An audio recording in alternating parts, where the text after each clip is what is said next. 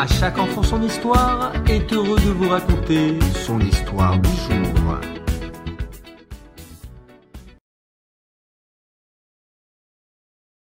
Ce Shabbat, nous entamons le troisième Sefer, Sefer Vaikra. Vaikra qui veut dire il a appelé. Hachem appelé Moshe pour lui donner rendez-vous au Mishkan, au tabernacle. Une histoire à ce sujet. Dieu chérit Bilam plus que votre maître Moïse, prétendit un non-juif à Rabbi Elazar, un sourire narquois sur les lèvres.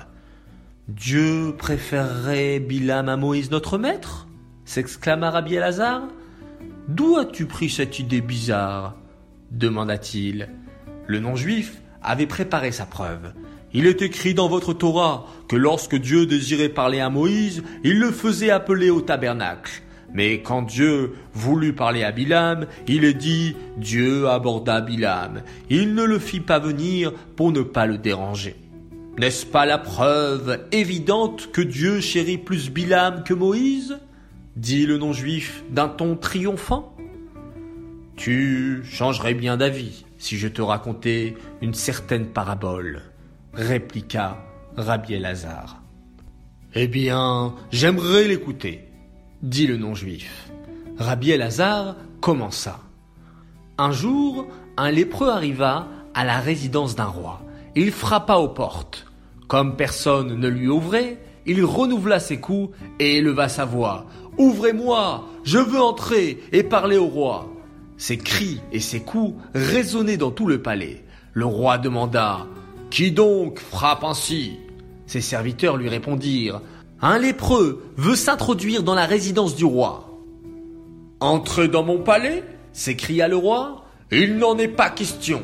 Mais comment arriverai-je à l'empêcher de pénétrer? Fût-ce d'un pas dans ce palais? Réfléchit le roi. Si j'envoie un messager lui dire de partir d'ici, il essayera de le persuader ou de le corrompre et parviendra peut-être à s'introduire dans le palais.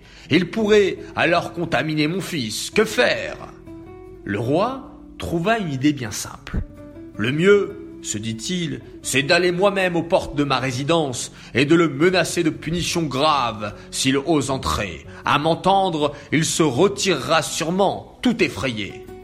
Le roi partit donc lui-même jusqu'aux portes. Quand le lépreux se remit à frapper et à demander qu'on lui ouvre, le roi éleva la voix pour qu'il l'entende. Va-t'en d'ici immédiatement, dit le roi.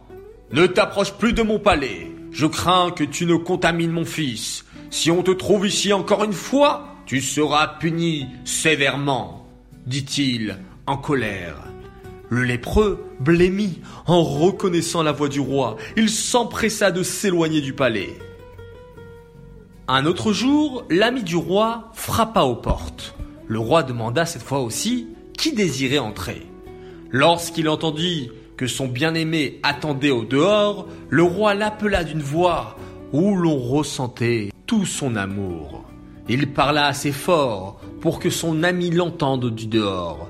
Qu'il rentre donc dans mon palais, dit-il chaleureusement. Tu voudrais certainement savoir à qui s'applique cette parabole, dit Rabbi Elazar au non-juif. Celui-ci hocha la tête et Rabbi Elazar continua. Il en est de même de Moïse et de Bilam. Ces deux prophètes sont tels l'ami et le lépreux de la parabole. J'irai moi-même l'empêcher de pénétrer dans ma résidence, avait dit le roi en entendant le lépreux frapper à ses portes, de peur que sa maladie ne se propage au palais. De même, Dieu vint lui-même chez Bilam pour lui parler.